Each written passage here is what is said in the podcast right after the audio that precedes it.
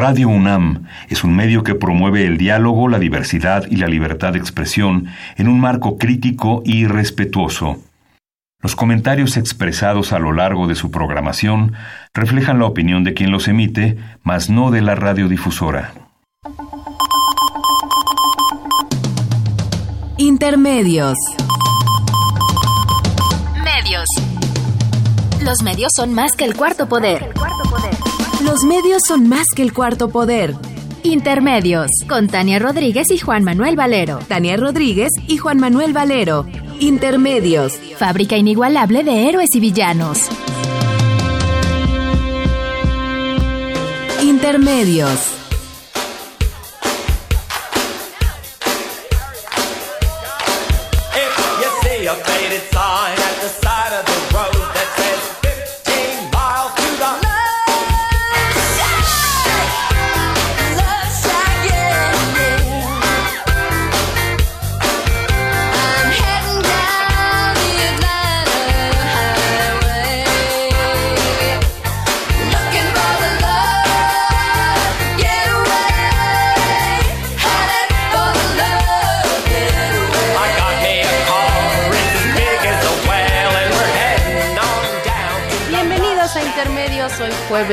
21 de marzo del 2019. Los saludamos Tania Rodríguez. Y Juan Manuel Valero con el enorme gusto de poderlo hacer aquí en Radio UNAM.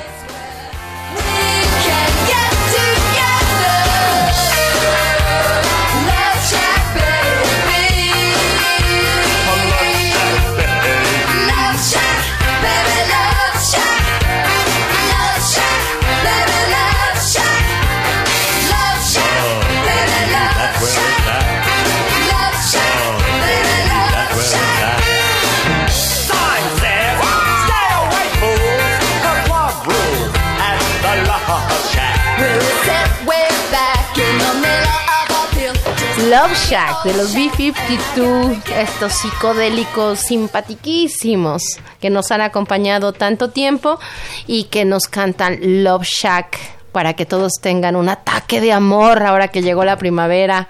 Buenas noches a todos. Pues no sé por qué celebramos la entrada de la primavera el 21 de, de marzo si la primavera entra cuando le da la gana. Llevan dos años seguidos que se adelanta, para decirlo de alguna manera. en México, porque entra al mismo tiempo en todo el mundo, pero a distintas horas. Pues ayer entró la primavera al filo de las 3 de la tarde con 58 minutos, casi las 4 de la tarde, y lo que verdaderamente, Tania, fue magnífico fue la bienvenida que la luna le dio a la primavera, una luna llena, gigantesca. Y nosotros veníamos de, de Cuernavaca y verdaderamente el espectáculo de la luna al filo de las 8 de la noche era maravilloso. Hoy vi fotografías de la luna aquí en la Ciudad de México. Hay una que me llamó la atención, de que la luna grandotota como una pelotota, decía Chava Flores, en medio de las dos torres de catedral. Sí, precioso, siempre da alegría no sé por qué nos da tanta alegría, pero creo que nos da alegría. Pues sí, porque la primavera. es que viene, el calorcito. Bueno, los calorones que En la Ciudad de México, las jacarandas. También ya te arrancaron desde, desde antes, pero estamos muy contentos. Dicen, que esas jacarandas son testigos del cambio climático porque al rato van a empezar a florear en enero. En, en, enero. pero es un espectáculo realmente hermoso que en la Ciudad de México en donde todas muchas cosas se han perdido, se siguen conservando los árboles de las jacarandas. Es quizás la jacaranda, pues el árbol que con sus flores estas que duran muy poquito, mucho, muy pocos días, se caen al suelo muy rápidamente. Y bueno, pues vivimos en una ciudad que si no fuera por la violencia y por los problemas en el metro, sería maravillosa. Y Valero, pues también vale la pena el, recordar, hoy es 21 de marzo, hoy pues se conmemora el natalicio de Benito Juárez eh, también, y bueno, pues el, el presidente anduvo, anduvo en, la, en el festejo, fue muy importante allá en Oaxaca. En Guelatao. Así es. Eh, importante, hacía, decían que hacía muchos años que el presidente, lo, que ningún presidente iba para Guelatao a la celebración, que bueno que, que así sea el presidente que siempre ha eh, afirmado su, su cercanía, su, su, el pensamiento de Juárez como un elemento de guía. Eh, importante esta, esta regreso, digamos, de cierta simbología eh, de ciertos personajes históricos que habían, se habían desdibujado durante muchos años o en los últimos años de la discusión pública y de, digamos, del, luz, de los usos del gobierno. Pues un recuerdo de Benito Juárez, el respeto al derecho ajeno es la paz, es la frase que, con la que más se le reconoce. Pues Tania, el martes pasado el presidente López Obrador firmó una carta en donde se compromete a no intentar reelegirse. Al firmar el compromiso de no reelegirse, López Obrador afirmó que bajo ninguna circunstancia intentará perpetuarse en el cargo leo textual, sepan ustedes, señores conservadores, que abandonaré la presidencia en el día preciso que marca la ley suprema, es decir, la Constitución mexicana, y en 2024 miré allá por Palenque, Chiapas, donde tiene su rancho que se llama La Chingada, según él mismo ha señalado. ¿Cómo ves esto? de que López Obrador se ve obligado a firmar una carta de que no pretende la reelección cuando ya está consagrado en la Constitución el sufragio efectivo no reelección en este país.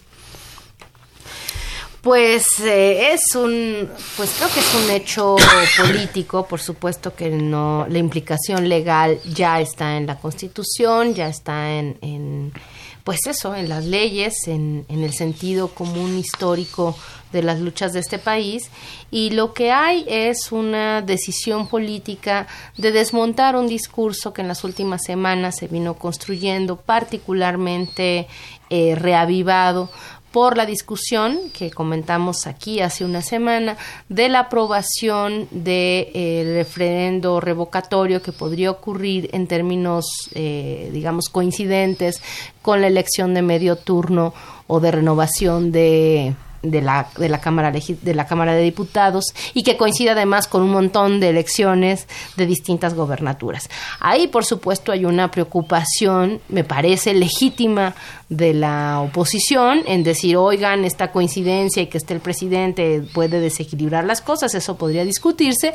Lo que fue más allá de ese discurso es ver en ello eh, la tentativa de la reelección. O sea, el argumento no, no termina de seguirse. Sin embargo, desde ese lugar se montó y se movilizó toda una discusión alrededor de la misma que eh, pues sí podría contaminar eh, el ambiente y particularmente me imagino que pensaban que podía contaminar la posible aprobación ahora en la Cámara de Senadores de esta iniciativa ya aprobada en la Cámara de Diputados. Con lo cual creo que la decisión de López Obrador es una decisión de efecto político, ¿no? De desmontar ese discurso por un lado y de abonarle el camino a lo que le interesa que salga que es esa eh, propuesta de consulta no revocatoria en las elecciones eh, de 2000 qué será 21 en 21 sí a la mitad a la mitad de su sexenio.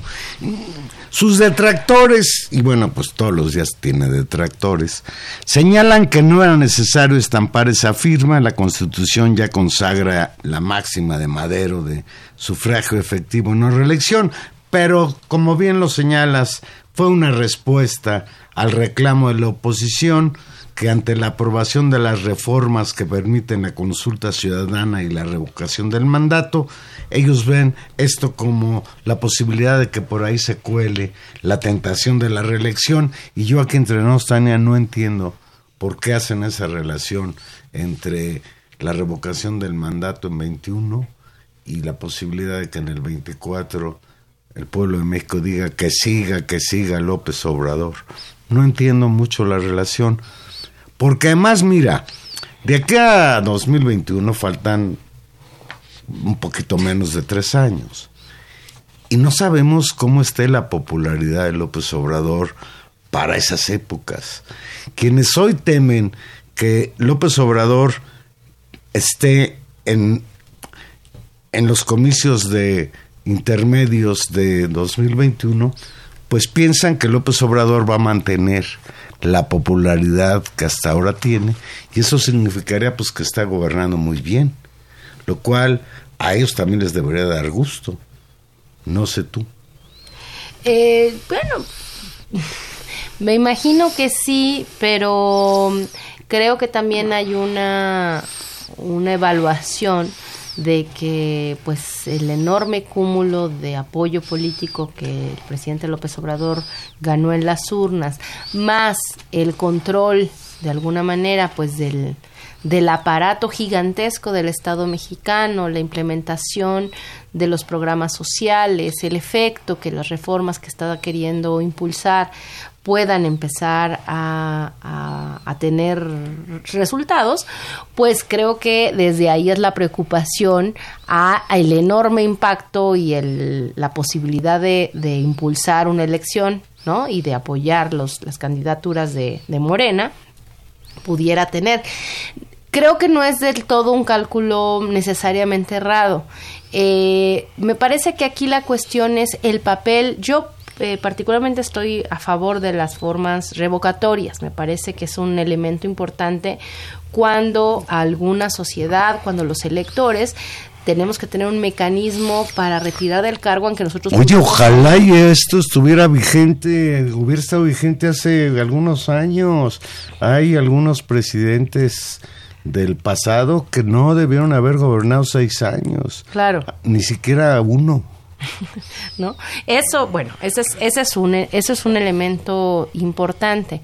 Ahora, eh, lo que más se ha criticado, y, ahí es donde viene parte de esta mezcolanza de argumentos, que estoy de acuerdo que no se sigue de la revocación, la reelección, pues no, no tiene, son dos mecanismos distintos de validación. Lo que sí eh, mezcla es eh, tener una posibilidad de que ir a una elección, a una campaña, supone movilizar apoyo. ¿no? Supone eh, estar presente, supone rediscutir algo que el presidente López Obrador pues, hace muy bien, ¿no? Eh, eso creo que eso es lo que genera terror en la oposición. Eso por un lado. Lo, lo que me parece ahí que puede ser observable de lo que se ha señalado es quién tiene derecho a llamar a un proceso revocatorio, en qué condiciones eso puede darse, quién lo puede pedir. Tres, tres opciones ahí. Exacto tres de las, dos de las cuales parecen lógicas. La más lógica de todas, por supuesto, es los los, eh, los electores. Es decir, los electores, un cierto el número. Pueblo, el pueblo pone y el, y el pueblo quita, dice el propio López Obrador. Sí, el problema son los mecanismos, ¿no? Es decir, el problema como siempre está en los, en los cochinos detalles, ¿no? En las formas específicas y en los tiempos en que eso puede ocurrir y en la forma en que se conducen los procesos. Pues bueno, me parece muy bien y ahí habría que garantizar que el número de firmas necesario para revocar sea el suficiente para tampoco violentar una decisión tomada en condiciones normales que fue una elección. Es decir, estoy pensando en escenarios también dramáticos, por ejemplo, los procesos eh, de destitución de la presidencia, por ejemplo, de Dilma Rousseff que acabamos de ver hace algunos años y que han derivado todo ese proceso, pues en un proceso de mucha inestabilidad en, en Brasil y de mucha crisis de la, de la clase política que derivó ni más ni menos en que la siguiente elección ganara un personaje como eh, Jair Bolsonaro. Bueno, eso es eso hay que observarlo más allá de hoy en la mañana en la conferencia matutina lo, lo este le preguntaron los reporteros sobre este asunto y, y él justificó que sea el mismo día señalando, en primer lugar, donde se va a, establecer si sigo o no sigo es en urna parte. Desde lo que yo estoy de acuerdo con la oposición, que el, que, el mismo día vayas y digas, sí quiero que, que siga López Obrador, pues va a ser un estímulo para después votar por los diputados y en el caso de los estados, por los gobernadores. Va a haber un cambio de, de bastantes gobernadores. Creo que 11 gobiernos estatales cambiarán en, en 2021. No tengo el número muy preciso. La otra cuestión, y esto sí me parece más interesante de entender, es que también la revocación del mandato puede extenderse a los gobernadores que gobiernen mal. Claro. Imagínate que, que hubiera habido eh, este asunto en Veracruz, con Duarte, por ejemplo, ¿no?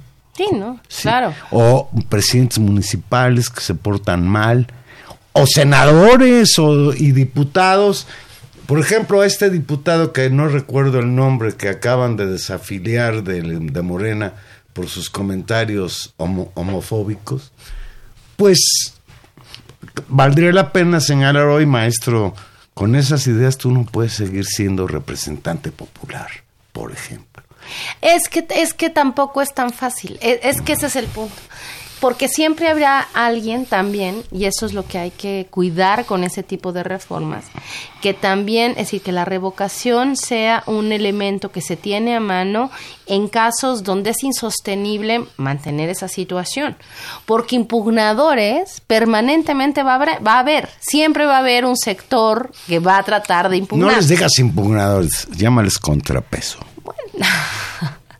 contra no tú puedes impugnar abiertamente lo que estás y puedes estar absolutamente en contra y tener mucha razón pero no por ello deriva en que te vamos a quitar un mandato que ganaste en las urnas en ciertas circunstancias. Es decir ahí hay un, hay un cuidado en términos de varias cosas, de salvaguardar el derecho a los que votaron la primera vez, de salvaguardar el, el derecho que se podría considerar de revocar, ¿no? De, de, quitar y poner, y también garantizar que en el mediano plazo este instrumento sea un instrumento que garantice un incentivo bueno para un mejor gobierno y no genere sistemáticamente crisis de gobernabilidad en todos los ámbitos. Eso es algo que, por supuesto, tiene que estar en la mesa y debería discutirse.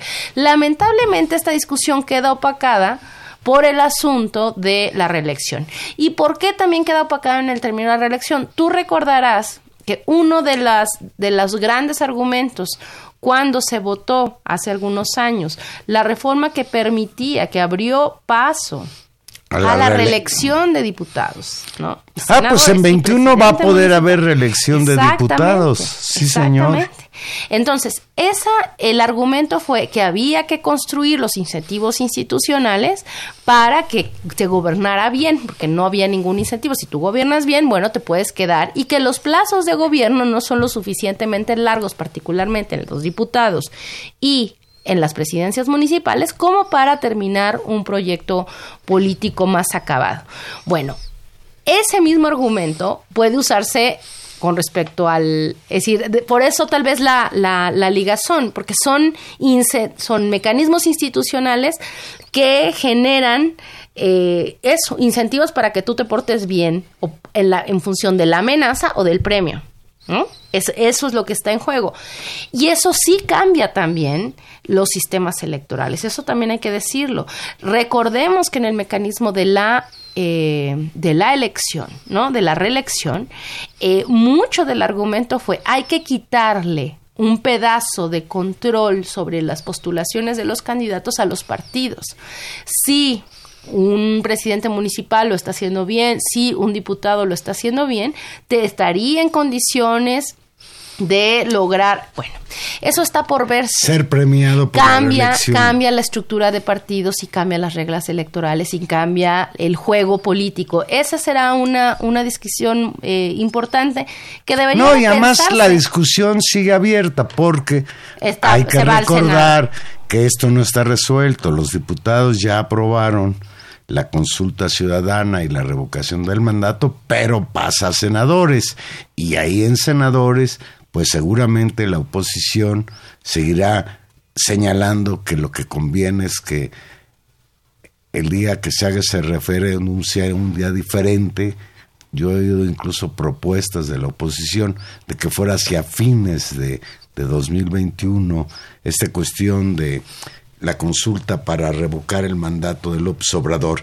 Él, por su parte, firmó el compromiso de no reelegirse ante los medios de comunicación allá en Palacio Nacional y ratificó que a mediados de su mandato consultará a los ciudadanos si quieren que continúe de jefe del Ejecutivo Federal. Subrayó que no intentaría perpetuarse en el cargo porque ello no solo significaría ir en contra de la Constitución, sino también traicionar mis principios y renegar de mi honestidad, que estimo es lo más valioso en mi vida. Ciertamente fui elegido para ejercer la presidencia durante un sexenio, pero según nuestra Carta Magna, el pueblo tiene en todo momento el derecho de cambiar de forma de gobierno, el pueblo pone y el pueblo quita.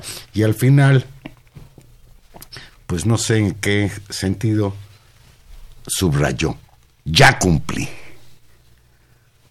Y, y estampó su firma ante los ojos de los periodistas que asisten a las mañaneras y ante los ojos de los locos que se desmañanan para escucharlo.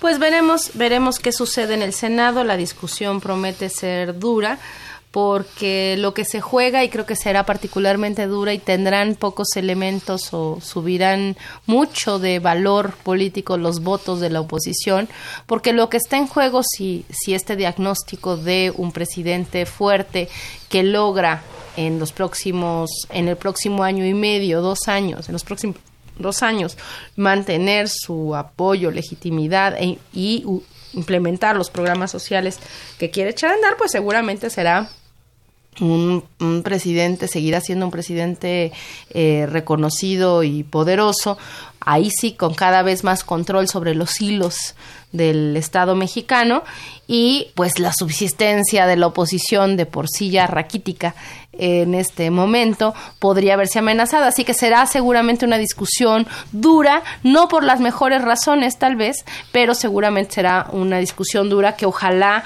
ayude a mejorar el funcionamiento del sistema político del sistema de partidos en este país, que es lo que debería de estar por delante y pensar que se trata en función de eh, reformas constitucionales y eso es lo que no debemos olvidar ni el presidente López Obrador ni la bancada de Morena y por supuesto tampoco se nos debe olvidar nosotros que en términos de reformas constitucionales en lo que tenemos que pensar es en los próximos 25 años y no solamente en un sexenio. ¿no? Eso es. Y ya que estás hablando de los partidos políticos, pues ayer se tronaron al partido Encuentro Social. La Sala Superior del Tribunal Electoral del Poder Judicial de la Federación confirmó por unanimidad la pérdida de registro del Partido Encuentro Social como partido político nacional al destacar que no obtuvo el 3% de la votación en las elecciones de julio pasado. Con eso no podrá participar en las elecciones locales del presente año, salvo las extraordinarias de Puebla, que son repetición de las de 2018, por motivos obvios, y deberá seguir con el proceso de constitución de una nueva organización que empezó desde enero de este año ante el Instituto Nacional Electoral, pero ahora como encuentro solidario. Hay mil maneras de seguir jugando a los partidos políticos, pero a mí, Tania, que entre nos me parece una buena noticia que haya perdido el registro del partido Encuentro Social, aliado de Morena y del Partido del Trabajo, en las elecciones que llevaron a la presidencia de la República a López Obrador. El magistrado Felipe de la Mata, quien elaboró el proyecto de sentencia, reconoció que modificó su propuesta original.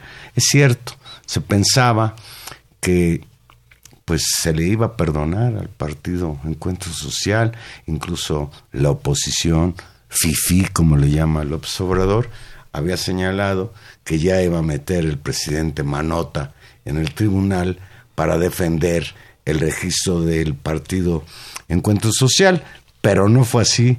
Afortunadamente, de la Mata explicó que hubo una aplicación literal y directa del artículo 41 constitucional de que si un partido no obtiene el 3% de la votación en elección federal, pierde la membresía. Esta es la verdad numérica y por ende la verdad legal. Sí, hay que recordar que en septiembre pasado el INE, justamente al señalar que el Partido Encuentro Social no había alcanzado el 3% de los sufragios efectivos, perdió su registro y esta decisión, digamos, en primera instancia del primer órgano, eh, se ratificó ayer, pues en su última instancia, cuando ya falló eh, pues digamos el tribunal electoral que es quien resuelve esto en última instancia. Así que el pez sale. El pez por su boca por muere. Sus votos muere. el, el pez por su falta de votos muere. Pero van a ver ustedes que va a revivir, porque hay muchas facilidades para crear aquí partidos políticos emergentes. Vamos a hacer una pequeña pausa y aquí regresamos. Recuerde que estamos en vivo y usted se puede comunicar con nosotros al 55 36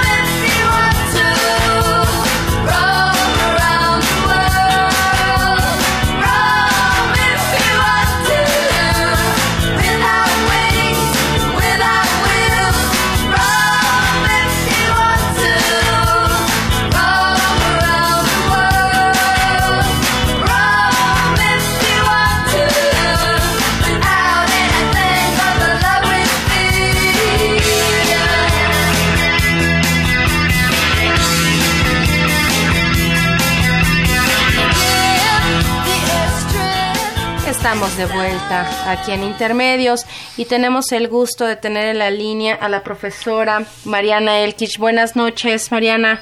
Hola, buenas noches, ¿cómo están? Muy bien, aquí platicando y te marcamos, Mariana, porque sabemos que están organizando desde el grupo de ecología política, que debo decir que sus, sus activas miembros han sido muchas veces, eh, pues compañeras que nos han ayudado a entender procesos de lo que pasa en las minas, de pues todos los problemas, digamos, ecológicos y de proyectos que, que son la interrelación entre la sociedad y el uso de los recursos naturales y nos han ayudado muchas veces. Y sabemos ahora, Mariana, que están trabajando y van a tener un evento muy importante la próxima semana que se llama Megaproyectos, Geopolítica y Territorios Indígenas, el miércoles 27 de marzo y el jueves 28, o sea, justamente dentro de ocho días. Cuéntanos un poco de este, de este seminario. Con mucho gusto. Pues sí, efectivamente tenemos este encuentro miércoles 27 y jueves 28 de marzo en el Museo de la Ciudad de México. Eh, el título general del evento es Megaproyectos Geopolítica y Territorios Indígenas, pero tiene un subtítulo muy interesante que es El tren Maya, el corredor transísmico y los emprendimientos extractivistas. Decidimos, eh, regularmente intentamos hacer eh, encuentros académicos, pero también con los movimientos sociales y con los, los pueblos afectados por estos megaproyectos y en esta ocasión decidimos pues que era urgente eh, reflexionar en torno a estos grandes proyectos que bueno parecen ser de los proyectos más importantes que se impulsan en el gobierno actual de López Obrador, que es en particular el Tren Maya y el corredor transísmico. Entonces por eso es que consideramos urgente esta reflexión crítica sobre el impacto de estos grandes emprendimientos extractivos.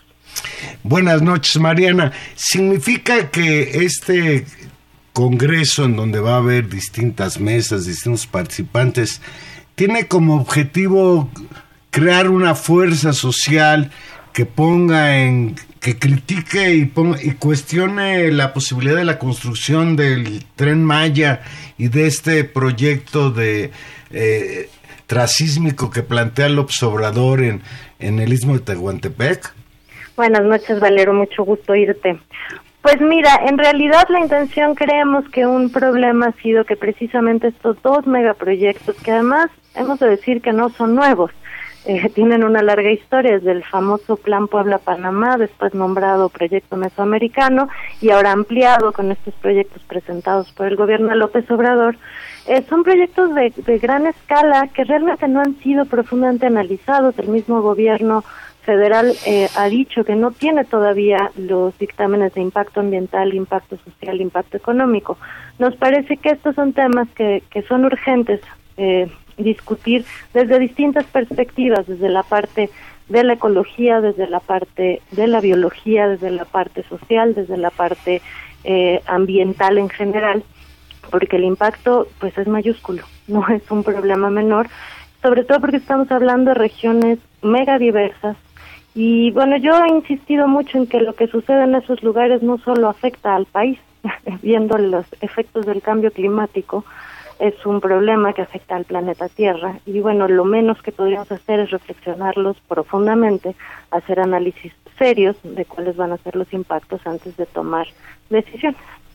Pues muy oportuno el seminario. El seminario lo convoca el Grupo Interdisciplinario de Ecología Política de la UACM, la Universidad Iberoamericana, la Red Claxo, unas y como tú dices se hará una confluencia de invitados. Estoy revisando ahora la lista, Mariana, desde académicos, especialistas en diversas áreas, hasta también un intercambio de discusión con las resistencias que existen o las o las voces de eh, los habitantes de estas regiones. Así es, esa es la idea, que se pueda abordar desde las distintas perspectivas. Pues recuérdanos los días, recuérdanos el lugar y invita al público. Bueno, pues es el miércoles 27 de marzo, jueves 28 de marzo en el Museo de la Ciudad de México. Las actividades inician a las 9 de la mañana y la última mesa es a las 4 de la tarde, es decir, estará terminando alrededor de las 6 de la tarde. Es entrada libre eh, nos gustaría mucho contar con la participación de todos. Eh, tenemos un correo electrónico por si tienen alguna duda, que es ecolpol2019 arroba gmail.com y pues estaremos encantados de abrir este debate y poner sobre la mesa pues los grandes temas que nos nos importan a todos. Y nosotros estaremos encantadas de recibir, de recibirlas, porque particularmente son académicas estas mujeres que impulsan esta, esta iniciativa, de recibirlas aquí para que nos cuenten cómo les fue en este análisis, en esta reflexión de estos megaproyectos. Muchas gracias, Mariana Elkich. Muchísimas gracias a ustedes, un saludo a los dos. Gracias, bye. Bye, bye. Pues interesante y qué bueno, bueno, qué bueno que y bueno, el ejercicio, este el ejercicio de, la crítica debe sobrevivir. sí, yo creo que esto del impacto ambiental es algo que, que no se ha discutido suficientemente. Y yo creo que pues un gobierno que pretende ser democrático pues tiene que escuchar todas las voces y analizar los riesgos, los peligros, los impactos ambientales de los cuales tendremos que estar preocupados, sobre todo ante esto que hemos ya hecho, provocar el cambio climático. Y yo creo que la mejor contribución, y lo hemos, hemos dicho antes y hay que decirlo ahora también, la mejor contribución que podemos hacer los medios de comunicación y en este caso que podemos hacer las universidades, la comunidad científica, la academia, es pues nuestra voz crítica, nuestros análisis serios, eh, nuestros, nuestros, nuestras posiciones con respecto a qué es lo que podría hacerse o de lo que hacerse se podría, las consecuencias que puede tener, justamente para que quienes tomen las decisiones las tomen con mayor información. Yo, creo que ante el desprestigio de los intelectuales, de los periodistas eh, tradicionales, yo creo que el verdadero contrapeso al gobierno de López Obrador son estas voces, estas voces que pues vienen de gente que conoce la problemática, por un lado por sus estudios en el tema y por otro lado porque ahí viven, porque son los que van a ser los afectados en primer momento de lo que representará el tren Maya o el proyecto eh, del, de Tehuantepec, del istmo de Tehuantepec. Pues, pues Tania se puso más fuerte el asunto. ¿Qué de todo? El asunto de Enrique Kraus, del que ya habíamos hablado hace ocho días, de que salió retratado en un libro que escribió Tatiana Cloutier como, pues, autor intelectual de un grupo que pretendía generar un clima contrario a la posibilidad que el Obrador ganara la presidencia de la República en las elecciones del pasado primero de julio.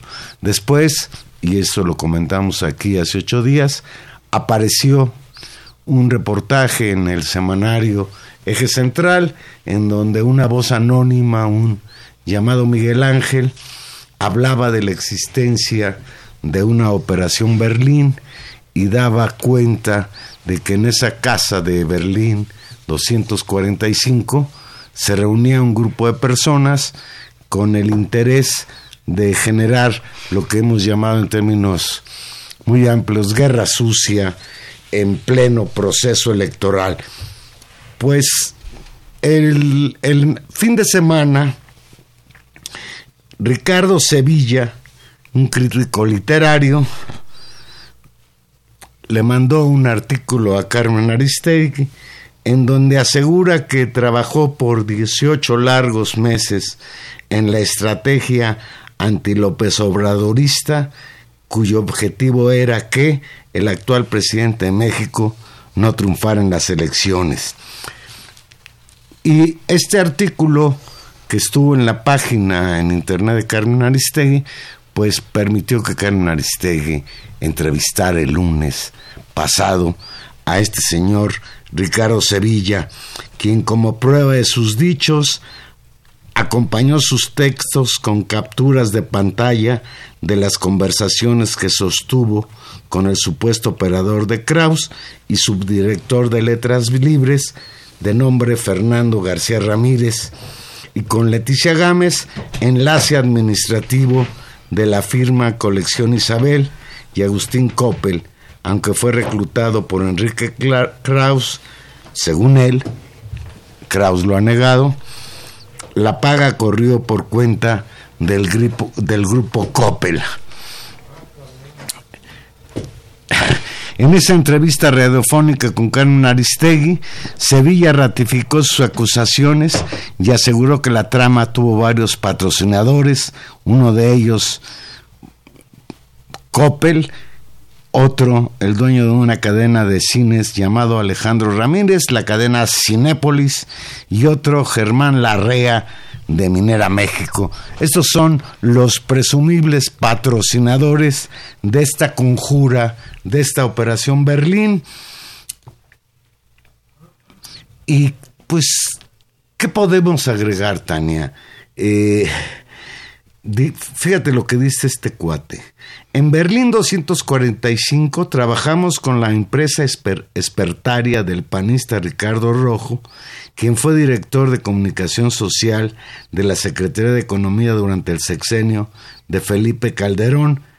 Allí a Berlín acudieron, antes de haberse distanciado, de Ricardo Anaya, Margarita Zavala y Roxana del Consuelo Sáizar de acuerdo con Sevilla, no solo abastecían de material para sus críticas a Enrique Kraus, sino también le echaban combustible al hijo de este, León Kraus, y no solo para que padre e hijo se le fueran recio a López Obrador, sino también a su círculo cercano. En fin, que ya todos sabemos, ninguno de los intentos por bajar a López Obrador prosperaron, sin embargo, pues nos queda la enorme preocupación de que en México se convierte en algo permanente, pues crear este tipo de asociaciones, no para impulsar un candidato, sino para pretender destruir la carrera de otro candidato. Pues sí, eso, eso es grave. Eh, y, y, bueno, pues qué bueno que se ha sabido. Ojalá se presenten las denuncias correspondientes y se aclaren y se tomen las medidas en los órganos eh, claros. ¿Qué es lo que, dónde está también el, el meollo del asunto? Pues en el golpe, que esto significa un golpe muy fuerte. Al prestigio de, de Krause. al prestigio de Krause y de su grupo. ¿No? De, de, un grupo que además eh, abiertamente, y eso se vale, abiertamente también, han sido siempre muy críticos eh, pues de López Obrador, fue Krause.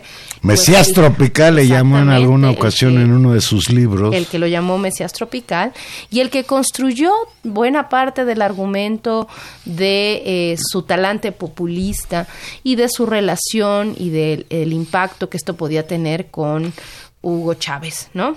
En la, plática, en la plática que tuvo Sevilla con Aristegui, le contó que uno de los temas que al principio les parecía extravagante, pero luego que les pareció interesante, eh, impulsar es de aquella eh, injerencia rusa ah, injerencia. en el proceso electoral a la que le dio muchísima cuerda el hijo de Enrique Krauss, León Krauss, sí, en, en, eh, en, sus artículos y en su trabajo como periodista desde allá en Estados Unidos. Pues al respecto del testimonio de Sevilla, Enrique Krauss, a bote pronto, dijo que ni siquiera sabe quién es ese señor. Yo nunca lo conocí, no lo conozco, nunca lo he visto en mi vida, señaló en entrevista con Ciro Gómez Leiva, prácticamente al mismo tiempo de la entrevista de Carmen Aristegui con, con, Sevilla, lo cual era bastante divertido. Es estar siguiendo los dos discursos, uno del que acusaba y otro del que negaba, que es Enrique Krauss. El escritor Enrique Krauss afirmó ser víctima de la maquinaria del Estado y de los medios afines al poder al identificarlo como orquestador de la guerra sucia contra López Obrador, con vastos recursos de grandes empresarios que otra vez negó. Y fíjate, esto es lo, lo interesante. En vez de eso, aseguró está siendo criminalizado por algo de lo que es ajeno, la concepción e instrumentación de un plan de guerra sucia financiada por magnates como Agustín Coppel y Alejandro Ramírez Magaña, e identificó como el artífice de este grupo a su ayudante Fernando García Ramírez. Aquí hay dos cosas muy importantes, Tania. La primera, Kraus se deslinda pero no niega la existencia de este grupo.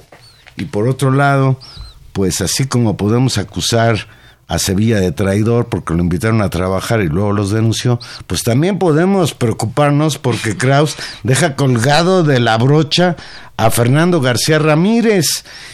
Y tan está colgado de la brocha que fíjate, yo soy tuitero y tú lo sabes. Desde el 11 de marzo no produce ningún tuit el tal Fernando, Fernando Ramírez Magaña, este no, Fernando García Ramírez. Fernando García Ramírez. Ese equipo no es mío, enfatizó Kraus. Ese equipo lo hizo Fernando García Ramírez, quien admitió que este es su amigo y mantiene diálogo con él.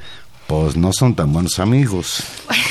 Eso, eso tal vez ha, ha, sido la nota más importante. Yo creo que la, la entrevista con Gómez Leiva que trató de hacer un contrapeso fuerte, pues en términos por lo menos de las redes sociales y de una parte de la opinión pública, pues le vino muy en contra al señor Enrique Krause.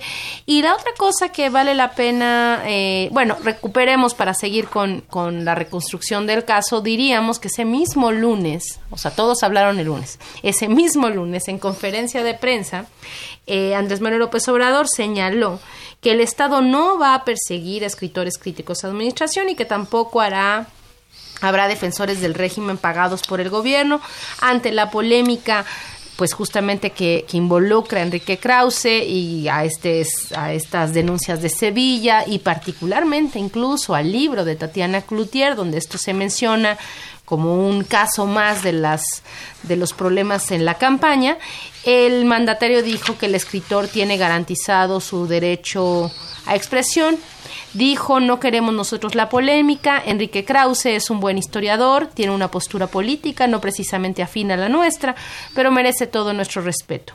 Yo he tenido con él algunas diferencias, pero tiene toda la libertad para expresarse, para manifestarse, indicó el presidente al ser consultado sobre el tema en la conferencia en Palacio Nacional. Enseguida, subrayó esto que no se va a perseguir a nadie. Es eh, esto que señaló el presidente también es muy notorio que inmediatamente eh, el historiador Krause lo, lo agradeció eh, reconoció esa diferencia Pues y en la gira de medios por las que estuvo, que debo decir no fue tan grande como uno lo esperaría, yo me imaginé, lo comentamos aquí hace ocho días, esta nota empezó hace ocho días, fue calentándose, digamos, pero no llegó a las pantallas de televisión, no ocupó grandes discusiones en las editoriales de los diarios, no se llevó grandes opiniones de mucha gente y, y me parece sorprendente, sorprendente porque Krause es eh, durante muchos años fue pues uno de los, para usar la propia metáfora que él usa, uno de los caudillos culturales de este país, eh, director Bueno, de la reconocido como el intelectual orgánico del salinismo,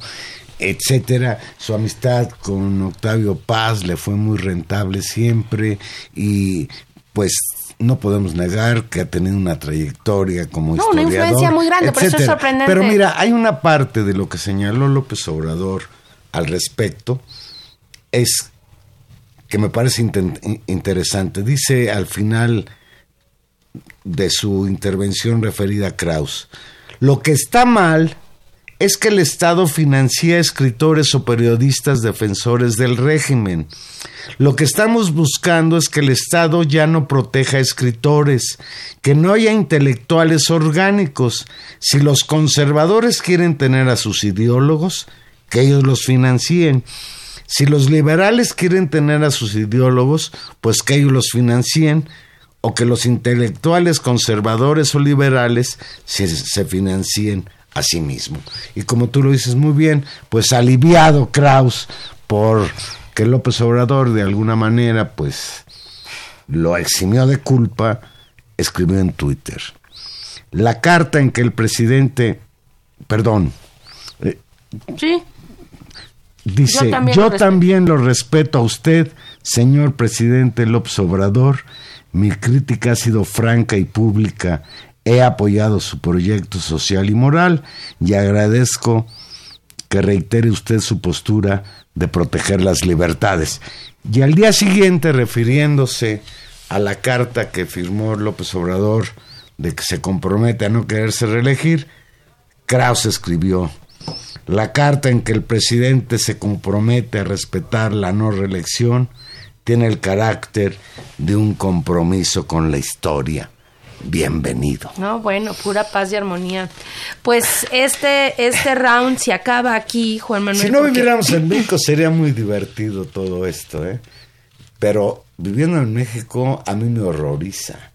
Si esto se- que se descubrió de la operación Berlín, se hubiera investigado desde, por ejemplo, las elecciones de 2006, Bueno, otra historia hubiéramos eh, vivido. aquella situación del desafuero contra López Obrador y todo esto, que también fue guerra sucia. Por supuesto, sin duda. Pues sí, muy, muy, muy interesante. Eh, si esto, decía yo, si esta, si este round aquí termina, nuestros tweets con esta declaración del presidente Obrador y con estos tweets de Krause, creo que eh, la causa del, del presidente López Obrador se lleva aquí las de ganar en función de que eh, pues se, la trayectoria de uno de sus de sus, de sus opositores más más férreos más fuertes como es Enrique Krause y el grupo que representa esa voz pues sufre un golpe enorme a la credibilidad por esta por este mecanismo distorsionado. Esto va a quedar ahí. Eh, y por otra parte este gesto de reconocimiento pues y eh, lo logra junto con la carta que decíamos que tiene un efecto político importante en este momento desmontar buena parte de la amenaza antiliberal y de la amenaza populista y del retorno autoritario que este grupo de intelectuales que esta posición política había alentado pues desde el 2006, como tú muy bien dices, y que a tan solo poquito más de 100 días de gobierno, en este round se dirime en términos muy positivos porque Krause, pues voz autorizada de ese discurso, dice esto tiene un carácter con la historia, bienvenido, qué bueno que usted reitere su postura a proteger las libertades, es decir, concede una serie de reconocimientos a López Obrador que, eh, digamos, durante todo este trayecto se le habían negado, criticando su carácter poco liberal. Vamos a ver qué sucede con esta historia y vamos a ver poco a poco, creo también, así como hablábamos hace un momento de esta reestructuración de las reglas del juego en las elecciones y estas reformas, van a cambiar la forma en que funciona la vida partidaria, esto, este tipo de cosas y algunos elementos más, pues también van a generar reacomodos, pues en un sector que es parte de la vida política de este país, que son los periodistas, los editorialistas con voces fuertes como la de Krause, los grupos de opinión política fuertes como las revistas, que van a tener que reacomodarse en relación con la postura de un nuevo gobierno y eso pues pues veremos para dónde camina. Otro efecto de la 4 de la 4T. Pues yo me quedo esperando la respuesta de Fernando García Ramírez convertido en el autor intelectual por el propio eh, de esta conjura, de esta operación Berlín, y que no ha dicho esta boca es mía. Por otro lado, Tania, me parece muy importante señalar que qué bueno que el gobierno de López Obrador ya no, al menos lo ha dicho, ya no vaya a financiar o proteger periodistas que defienden al régimen, porque independientemente de otras consideraciones, el pecado sería el mismo. Yo creo que es muy importante que ese esa, esa pues consigna que nosotros venimos levantando desde hace mucho tiempo en favor de la libertad de expresión tiene que ser realmente luchar por la libertad de expresión y quien cobra por informar y quien se beneficia de informar lo que le conviene al poder, pues casi siempre está violentando a la libertad de expresión. Pues antes de irnos, Juan Manuel, eh, es muy importante otro, otra discusión que está en curso, que es la negociación eh, de el sindicato de maestros, del sindicato general del CENTE y particularmente de la CENTE en torno a la reforma educativa, la reforma de la reforma educativa. ¿Qué quiere la CENTE? Ya va no, no, a no, derogar. A ver, no, ya no, no la va a derogar. No, no, no, no. La no, ley no. Peña Se Nieto, va, de se va. educación Peña Nieto, y siguen protestando. Afortunadamente no, yo hoy. creo que no, a ver, no, eh, y volvemos a lo mismo. No, aquí durante muchos años hemos discutido y hemos tomado con seriedad, no siempre hemos estado de acuerdo, pero hemos tomado con seriedad los reclamos de una organización tan importante como es el Sindicato de Maestros y de la sección de la CENTE. En este momento, en una situación de un nuevo gobierno, eh, había compromisos de campaña muy serios justamente de reformar la reforma educativa, pero como siempre, Juan Manuel, en los detalles está el asunto.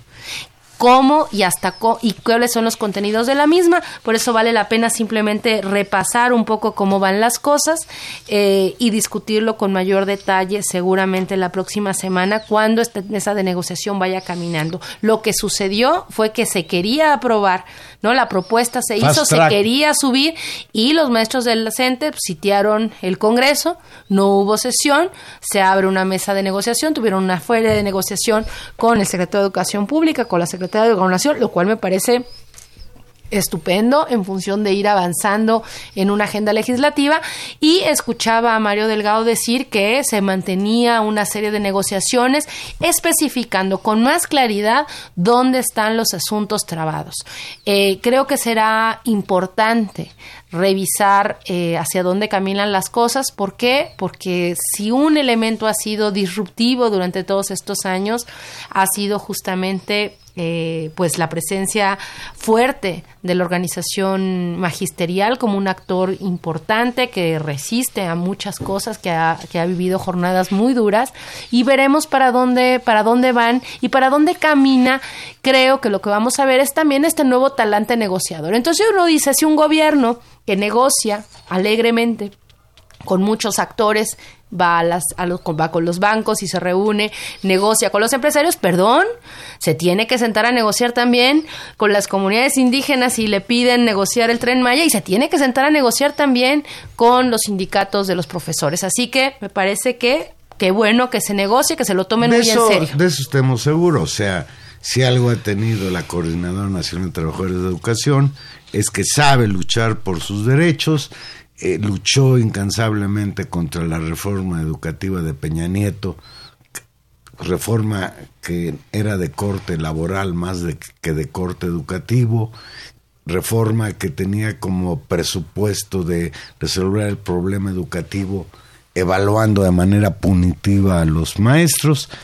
Hoy López Obrador dice que la reforma que él propuso al Congreso es totalmente diferente y me gustó que dijera que nada de que se iban a reunir a discutir los diputados en un lugar cerrado, eh, en lo oscurito. No, mejor negociar, mejor el debate y afortunadamente hoy la intermediación de la secretaria de Gobernación y de el secretario de Educación permitieron que la gente señalara que se retira eh, como prueba de buena voluntad para permitir que el próximo lunes se reinicie la discusión en comisiones sobre esta reforma y, y teniendo en cuenta lo que están planteando los maestros. Sí, la próxima semana, Juan Manuel, creo que este tema eh, tendremos que tratarlo con mayor cuidado y revisar exactamente, ojalá que vayan avanzando las negociaciones, los detalles, porque es cierto que esta, esta decisión fue, fue, se aceleró en estos días. Y con la noticia, ya más para irnos, pues sí que se reúna con la gente, si se reúnen con el yerno de Trump en casa de Bernardo Gómez, pues ¿por qué no reunirse a dialogar también con los Oye, de eso también tendríamos que hablar, pero ya no tenemos tiempo. A mí no me disgusta que se haya reunido con el yerno de Trump en fuera de Palacio Nacional, ¿por qué darle el beneficio de invitarlo a Palacio Nacional? Lo que me preocupa es dónde se reunieron. En casa de la mafia del poder, de este, ¿cómo se llama? Bernardo Gómez. No, este, eh, Bernardo Gómez. Bernardo Gómez, jefazo de Televisa. Sí, y es, hoy escuchamos al PG defenderse. Vamos entre ocho días a comentar qué pasó en esa reunión. Dice Ricardo Gómez y nos vamos, dice, tienen razón, ya chole con los fifís de la mafia del poder que quieren sabotear el gran gobierno de nuestro prócer presidencial como lo hacen esos reaccionarios de izquierda de Morelos que prefieren frenar el progreso. Deberían seguir el ejemplo de Bernardo Gómez y de Gareth Kochner, auténtica gente del pueblo. Bueno, es un, sarcasmo de Ricardo Gómez. Te saludamos, Ricardo. Y bueno, ya nos vamos. Oye, pero no me quiero ir sin mandarle un abrazo cordial a la senadora de Morena, Jesús Rodríguez, que dijo Fíjense lo que dijo.